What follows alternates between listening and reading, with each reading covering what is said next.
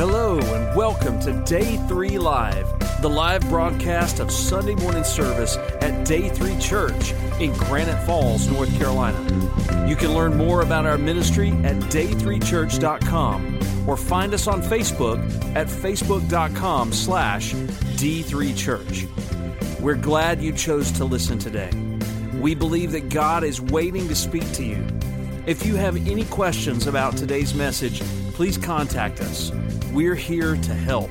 Now sit back and join us for the next few minutes. It's Day 3 Live, and it starts right now.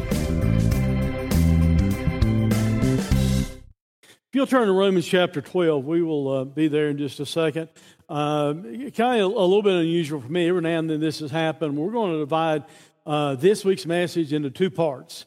Uh, so we're going to do the first part, first point uh, of the message this week, and then finish it up uh, next week. Uh, and it kind of seems strange because I'm only dealing with verse 9 through 13. And sometimes in the length of time we normally have a service, I've done a, like a chapter, chapter in Psalms. But just the way things were falling this week as I was putting the sermon together, uh, I've already got together what will be for next Sunday. Uh, so it's not that I wasn't finished, but I just didn't think I could get it all in in this service. So uh, that's why we're dividing it in half. So the series, of, of course, is still seriously serving, and the title of the message is Love Is. Uh, and you may be wondering, well, how that fits together. Well, well, guys, if, if we are, are serious about serving and it being successful in making the impact that it ought to make, then we need to love others. Amen. We need to be serving out of an authentic love. Uh, because if we're just kind of going through the motions, if we're just serving out of a, a sense of obligation, and we don't have an authentic, genuine love for people, it's going to fall short uh, of the impact that we would desire uh, for it to have. So, if we're going to be uh, successful in serving people, impacting their lives, we need to be sure that we are, are loving them, and we need to be motivated by the love uh, that God has shown uh, for us. So. Uh, stand with me just for a minute. I know you just sat down, but let's stand together in honor of God's word. I'm going to read all verses uh, in the message, even though we'll just deal with the first two verses. Uh, the Bible says, Romans 12, uh, verse 9 through 13, let love be genuine, abhor what is evil, hold fast to what is good. Love one another with brotherly affection, outdo one another in showing honor. Do not be slothful in zeal be fervent in spirit, serve the Lord. Rejoice in hope, be patient in tribulation, be constant in prayer, contribute to the needs of the saints, and seek to show hospitality. So the Bible talks a whole lot about love. Jesus had a lot to say about love also, but we're going to focus upon these uh, verses here and, um, and ask God to speak to us about how uh, love should impact our serving God and, uh, and others. Let's uh, Let's go to the Lord in prayer just for a minute. Uh, brother, brother Carl, Carl, would you lead us in prayer, please? And.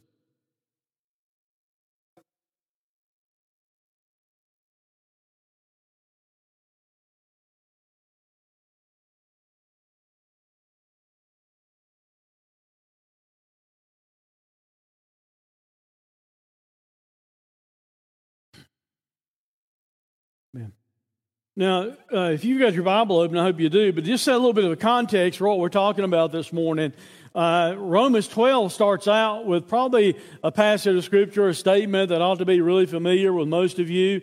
And it tells us there that we're to present our bodies as a living sacrifice.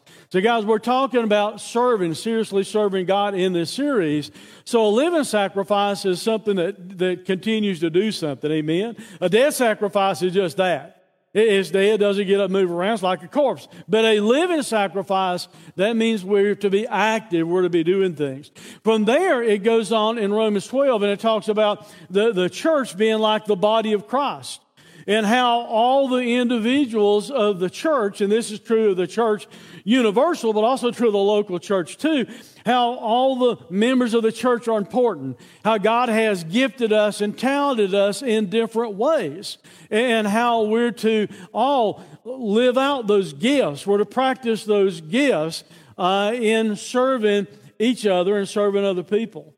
So I wanted you to get the context of that, that we're like the, the body of Christ We don't all have the same gifts. We have different levels of giftedness, different things that God has called us to do, equipped us to do.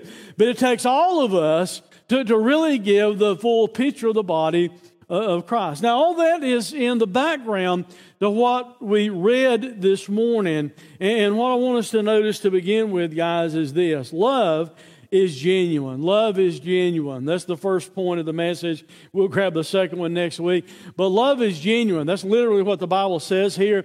But what does that look like? What does it look like for love to really be authentic or for love to be genuine? Well, let me read those two verses again that we're focusing on this week.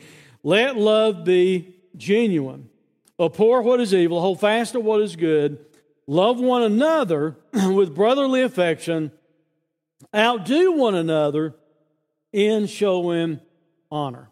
So, if, if, we're wondering what it looks like, what genuine love really looks like, then we need to kind of get a definition of genuine love. And that's what we're literally told in the first part of verse 9 let love be genuine. The, the type of love that's spoken of there is the God type of love, it's the agape type of love.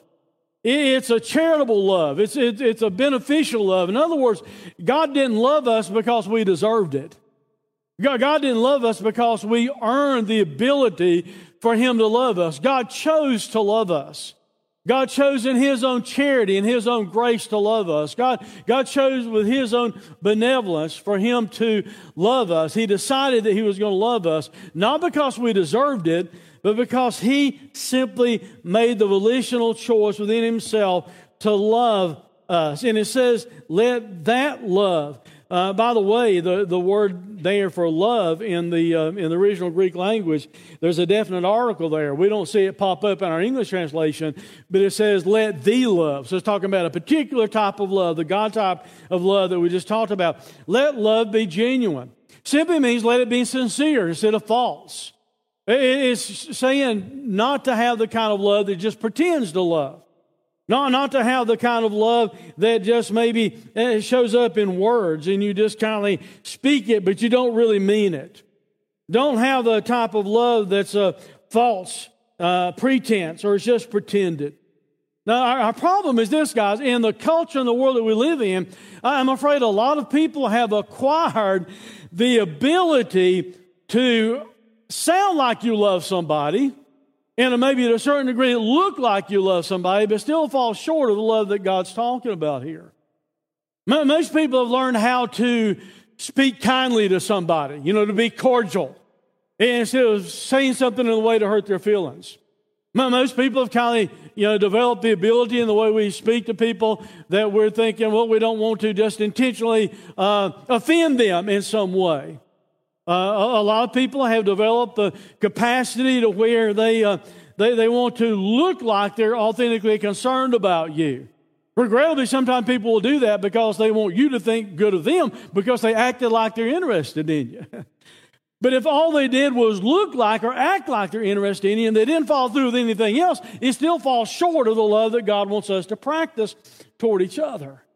Guys, authentic love in, involves a whole lot more than, than what some people view it to be. Uh, the kind of love that God calls us to is to be real and sincere. It goes beyond being polite. It goes beyond uh, just emotions because some people can, can hear that someone's going through something and, and cry crocodile tears over them, but just crying over them doesn't really help them. If you're not doing something to demonstrate God's love in their direction. Sincere love requires concentration. You have to keep it in focus. Sincere love involves effort. It really, you might can boil it down in, in, to this because our, over the last few weeks, our staff's been meeting on Tuesdays and we've been trying to go through uh, and revisit what we feel like core values are for Day 3 Church. And then we're going to move forward from there because we need to kind of uh, rewrite some things in our Constitution and bylaws to be more like we're really operating now. But uh, one of the things that popped in my mind as we were talking about core values is, is this we, we ought to want God's best for others. Amen. I, I, I shouldn't want for you what I want for you, I, I should want what God wants for you. The, the, the, goal of us as believers toward other people should be I want you to have God's best in your life. That ought to be the goal of us as a church toward others. We, we want others to have God's best in, in their life. And that's why we need to practice genuine love in their direction because we want God's best. That, that kind of genuine love is going to demand our time. It's going to demand our, our money sometimes, our personal involvement. And practicing this type of love, we're, we're called upon to do it as individuals, but we're also called upon to do it as a church. Because remember what he just finished talking about in Romans 12 that I've not preached through, but I alluded to. He's talking about the body of Christ corporately and how we're all individual gifted. Now, now you can practice the gifts that you have as an individual to try and communicate genuine, authentic love to somebody. But none of us individually, just like we are by ourselves, none of us are gifted in such a way that we can make the whole community feel loved. But as a church together, because we have different gifts and abilities that God has given us. When we work together, we do have the capacity to impact a community. We have the ability to make a community feel loved, not just one or two people that I might be able to make feel loved, but all of us working together can make a community feel loved. To practice genuine love in their, their direction. So that's kind of the definition of love. It's a God type of love.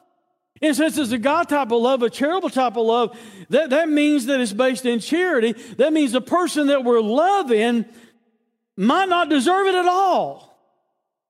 And I'm afraid many times we think that gives us an out. Well, I don't really need to invest my time with you, or I don't need to love you because I don't like what you're doing. I don't like the way you're living, and, and, and I kind of don't like you. And so I'm not going to invest my time loving you. You know what the problem with that is? None of us deserve the God type of love. None of us were worthy for Christ to die on the cross for us. And yet God chose to love us. And in a similar fashion, we're to practice that type of authentic love, that type of genuine love toward others. They don't have to earn it, they don't have to deserve it. We're to offer it because God invested His love in our hearts. So that's the definition. But guys, just understanding what love is isn't enough. We need to apply it. So, the second main thing this morning I want you to think about is the application of a genuine love. Knowing it, knowing that's the definition, knowing, all we're supposed to have God's type of love, a charitable type of love toward others, just knowing that falls short of what it needs to be, and, that's us doing it.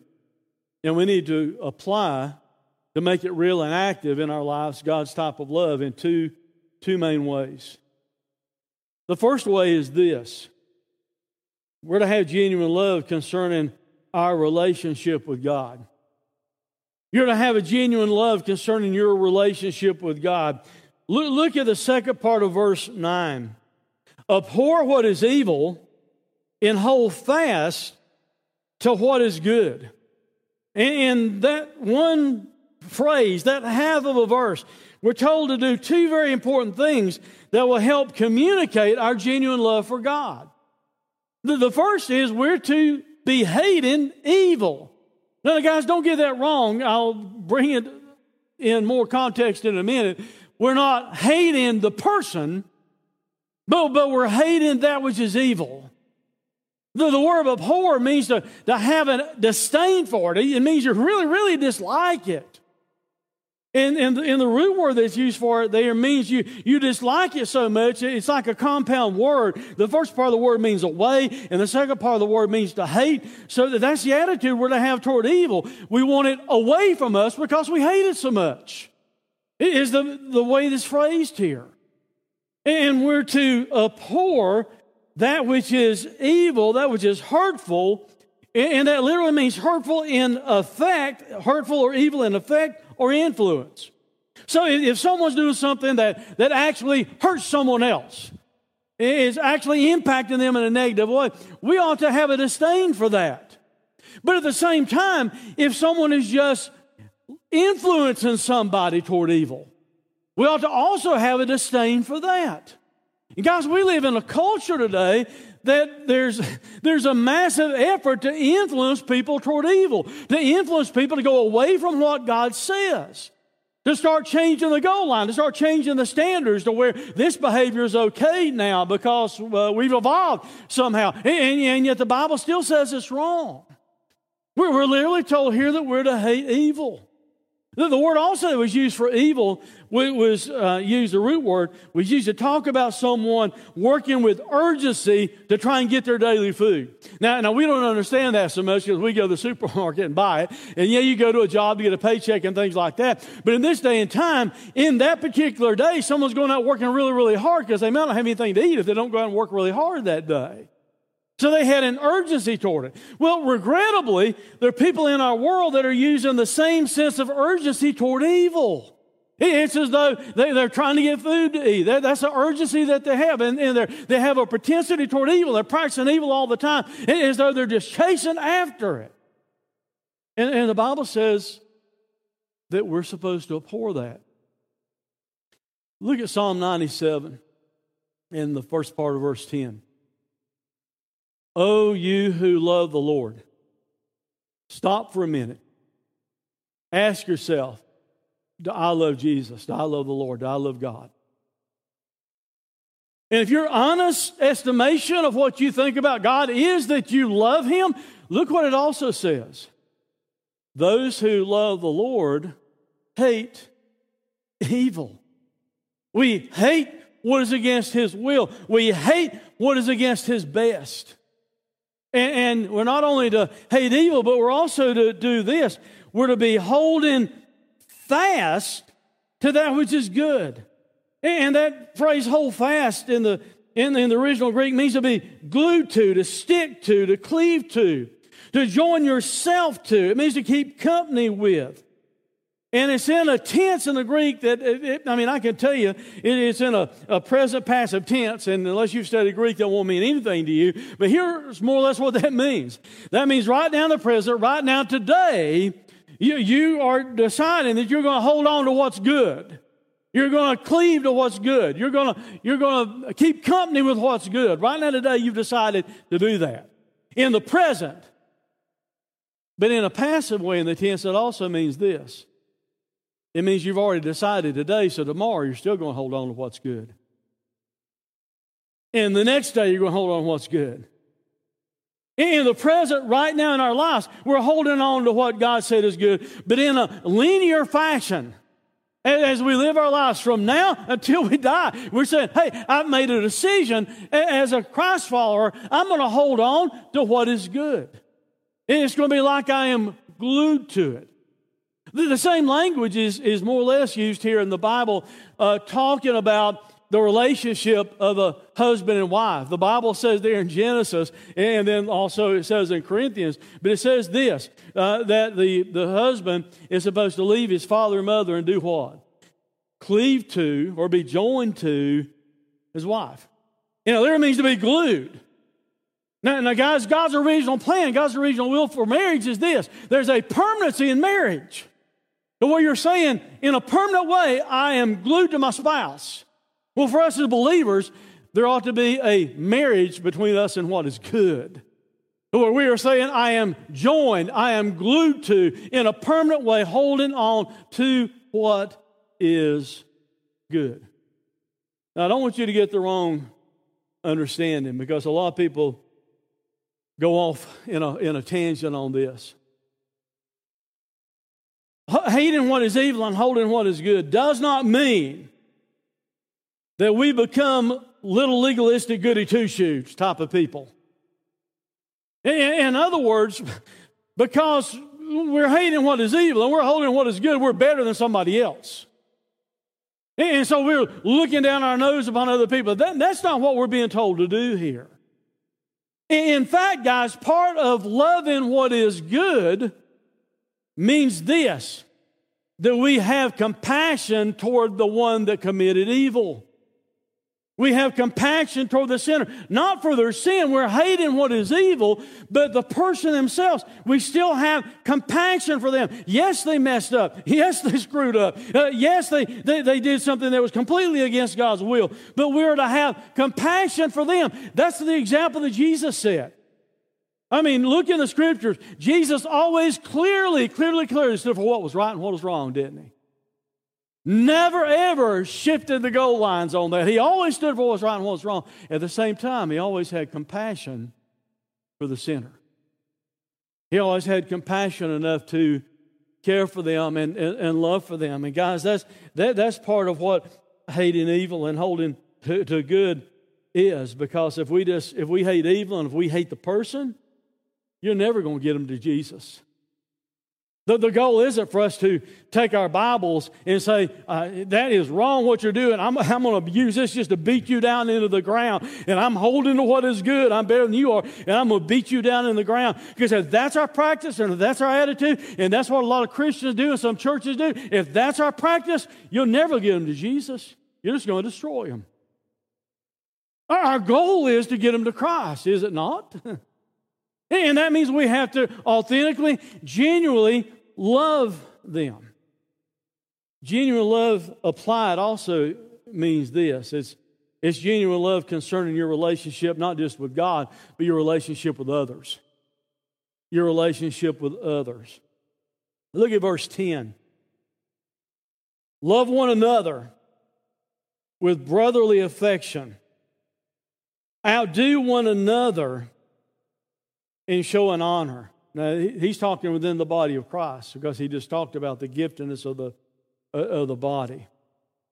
Think about love like this love within the body of Christ ought to be like the circulatory system of our human bodies. In our human bodies, if our circulatory system is working as it should, is carrying oxygen and nutrients and, and all to the very ends of your body, and as a result of that, it's helping to keep your body healthy. But, but it's when your body starts to get diseased, and, and if your circulatory system stops carrying that to all the parts of the body, for instance, someone that's a diabetic and, and they completely lose control of uh, managing their diabetes, what starts to happen is this the circulatory system stops delivering what it needs to to some of the extremities, and, and the person gets, gets sick, and infection sets in. They might even lose some of their extremities. Why? Because the circulatory system isn't working like it should. So, guys, apply that to the church. Love ought to be like the circulatory system within the church. And if we are loving each other, that kind of love, as we practice it toward each other, will help keep us healthy spiritually. It'll help keep the church healthy spiritually instead of us losing somebody because they kind of got diseased. If we're loving each other as we should with a God type of love, that type of church ought to be able to make it through anything. And, and then he gives us, if we break it down a little bit, we can we can kind of see what this type of love ought to be like. When, when he says love one another, that's a reciprocal type of love. A reciprocal type of love, let me tell you what it's not before you get the wrong idea. A reciprocal type of love is not, I'm going to love you with the motive of getting you to do something I want you to do. That, that's not an authentic, genuine God type of love. We're not, it's not a love that scratch my back and I'll scratch yours. That's not what's being talked about here. It's, it's you and I practicing an authentic love. The word literally means to be fond of the brethren or other believers. And it's the type of love, the one another part, is where we reduplicate that. In other words, I, I, I practice love toward you and you practice love toward me. And we practice love toward others because we have been loved within the body, within the context of the body. Then, then hey, because someone loved me, I'm going to love someone else. And as we reduplicate that love within uh, the body of Christ, within the church, and having that right type of love toward each other, guys, that, that, that equips us to, to make it through the junk of this world.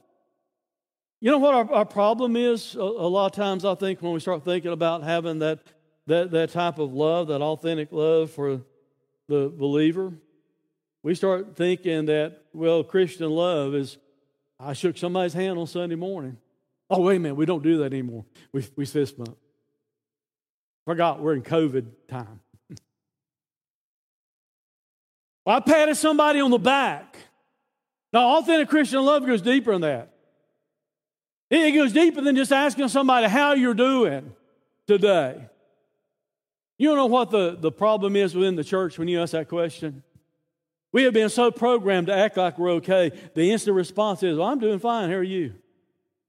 When the reality is, you're not doing fine. And you see, we need to get beyond that and understand it's okay not to be doing fine because we need to know how each other's doing so we can practice love toward each other. Just saying, well, I'm, I'm fine. How are you? And oh, I'm fine. Guys, that misses the whole point. For me to know how to love you, I need to know what you're going through. For you to know how to love me or how to love others, we need to be honest and transparent and admit that, hey, I'm, I'm not okay, and here's why. And we're to authentically love people. That means sharing their burdens. That means loving and being loved. That means reduplicating that love over and over and over again. The kind of love we're talking about toward others is a reciprocal type of love, but it's also a family type of love. Because the Bible says, love one another with brotherly affection. And that phrase just more or less means cherishing your kindred. Now, by kindred, while we're going to use an illustration of your physical family, remember the context of this passage of Scripture the body of Christ. That means we're family, guys. That means we're supposed to love each other. We're to view each other as kindred. We're, we're to be cherishing other believers. We're to actively be fond or friendly toward others, not just pretend that you are, but in an active way be, be fond and friendly toward other people. It's a kind of loyalty and love you have within the family. Even though it's talking about the church, it's the kind of love that you have within your physical, literal family. Illustrate that for a moment. Where there are times in my life as a parent like especially when my kids were in high school. That may be, you know, one of them in elementary school. I won't tell you which one it is, you can guess. elementary school and high school. Hey, you ought to understand that because what's the common adage? The preacher's kids are the meanest kids in school. Amen? Guess what? They're not perfect. Guess what? I'm not perfect. Ask my kids if I ever disappointed them. If they'll be honest with you, they'll say yes. Did they ever disappoint me and let me down? Sure, they did.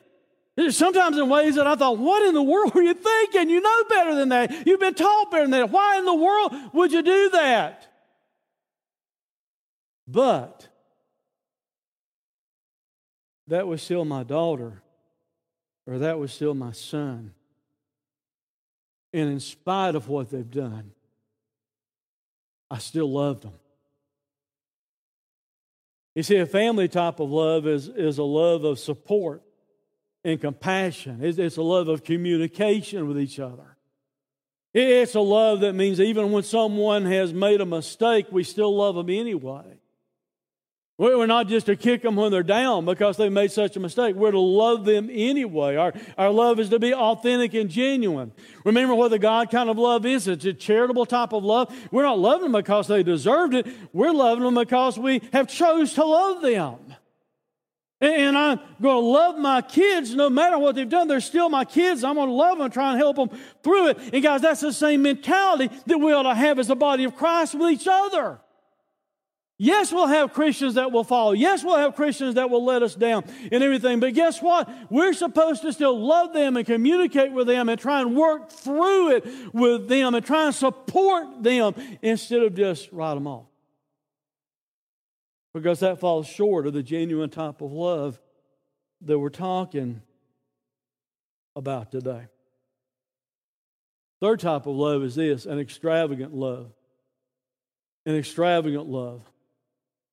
The reason I call this an extravagant love because it, it's telling us to do something that very few people in our culture understand or buy into anymore.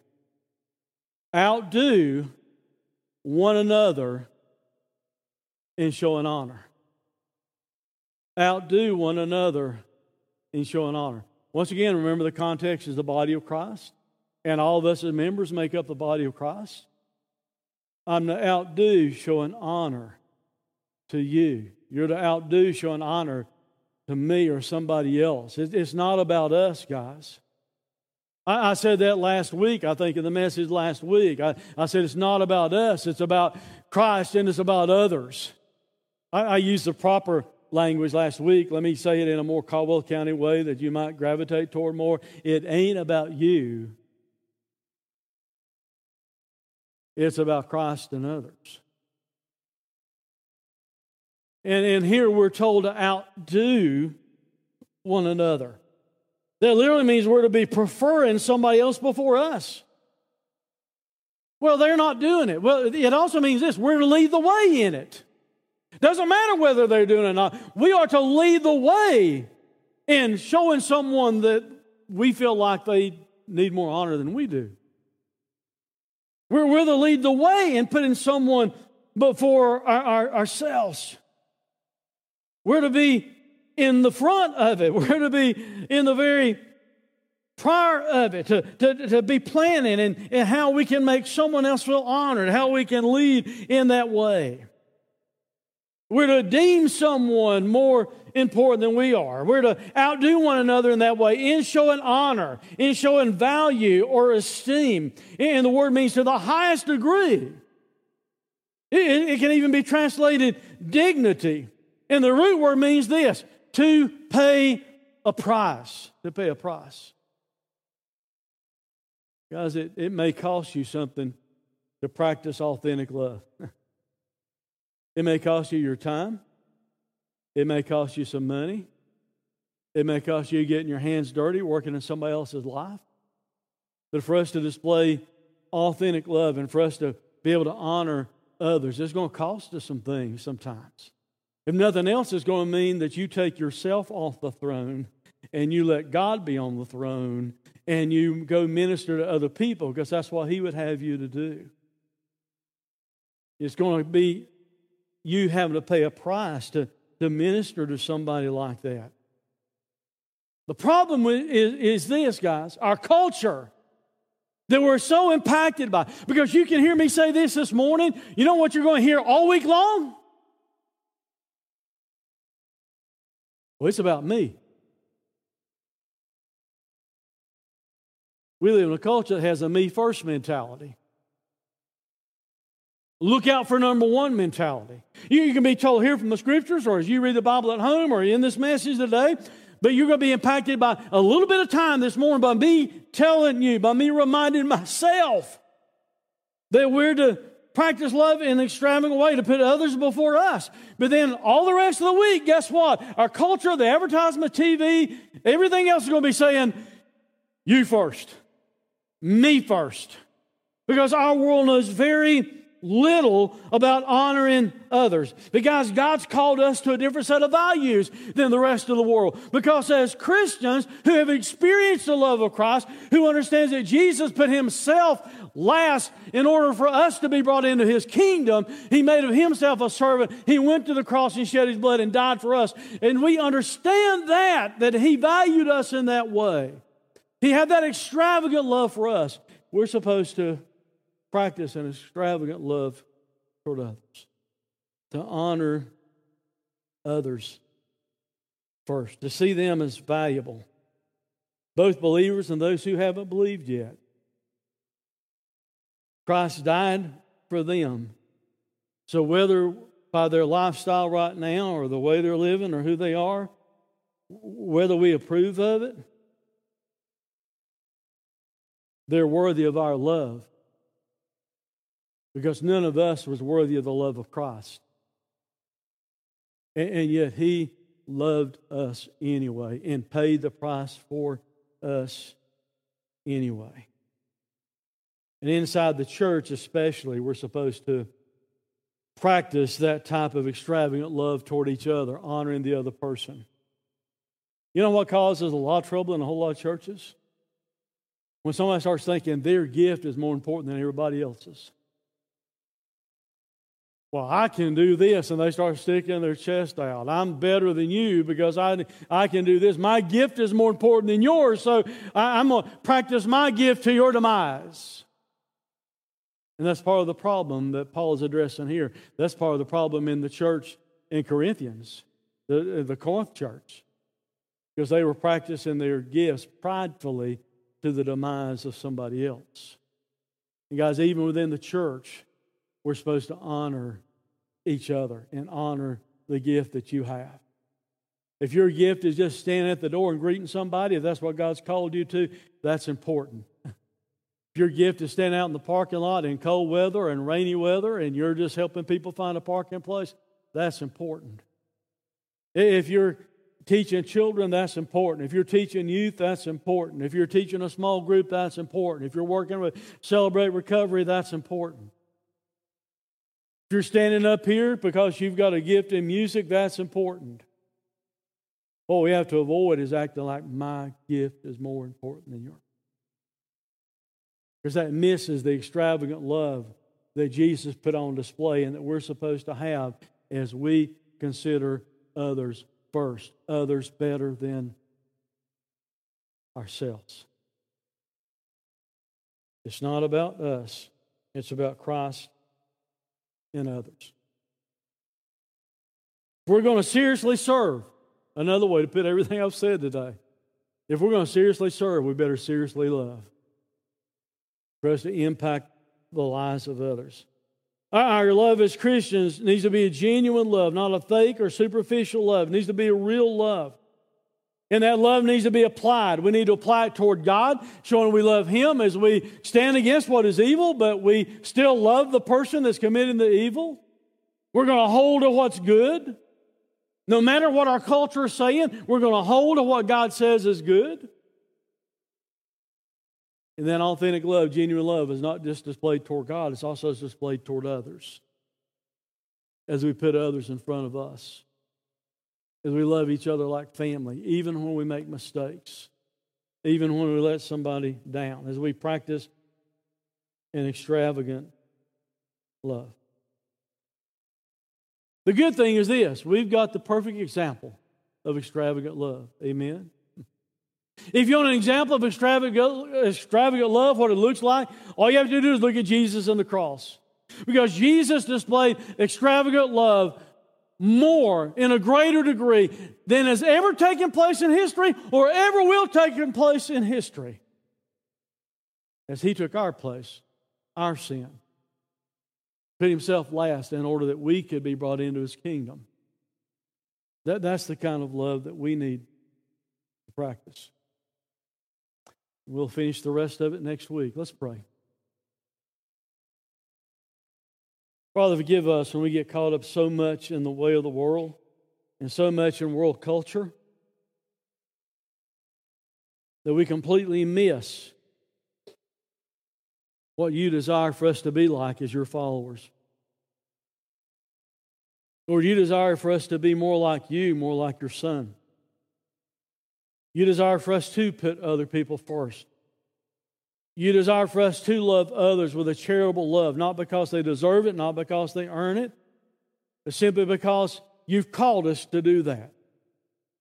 None of us deserve Jesus dying on the cross for us, and yet you decided to love us in that way. God, help us to make those types of choices, those decisions ourselves, to where we will love others with a genuine, authentic love. God, guard us against being more impacted by culture than we're being impacted by your truth and your word. God, help us to hate what you hate, to, to abhor what you have disdain for. And help us to hold on to what you say is good. Today, tomorrow, the rest of our lives, help us to practice that, to hold on to what you say is good. Father, help us to impact the losses of this world. For it's in Christ's name we pray. Amen. You know why we need to love each other? Jesus put it like this By this, by what? By this, all men will know that you're my disciples. If, if, big if, if you have love one for another. That's why it's so strategic that we practice an authentic love toward each other. Maybe this morning you're someone that would say, God, I've not been loving you genuinely, authentically like I need to. God, I've allowed our culture to shift what I used to believe. I've allowed culture, God, to change my mind about your truth. If, if that's where you are, maybe you need to repent of that today and, and say, God, I, God, I want to have your view. God, I want to abhor what is evil, but God, I, I also want to be glued to, to attach myself to what is good. Then maybe you just need to make a decision today that you're going to do more to put other people first, to honor other people so that love can be passed from one to the other, from one to the other, and, and we can be the healthy body, body of Christ that God wants us to be. Please stand. If God impresses you to come pray, we invite you to do that. If He impresses you just to stay right there and reflect upon what you've heard this morning and how that ought to change the way you live, then we invite you to do that. We just ask you to listen to the Holy Spirit of God and simply do what He tells you to do.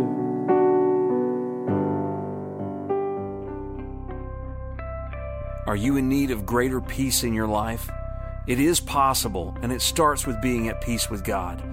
Just pray something like this Lord Jesus, I realize I need you and your forgiveness. I invite you to be the boss of my life. Thank you for dying on the cross for my sins. I receive you as my Savior and Lord. Make me the kind of person you want me to be. Amen. If you prayed that prayer, we'd love to talk to you. We're here to pray with you, to love you, and offer support. Please contact us at day3church.com. We care about you and we want to connect with you. Until next time, this is Pastor John reminding you that God is greater than your circumstances and His mercies are new every morning. It's time to experience a new day in your life.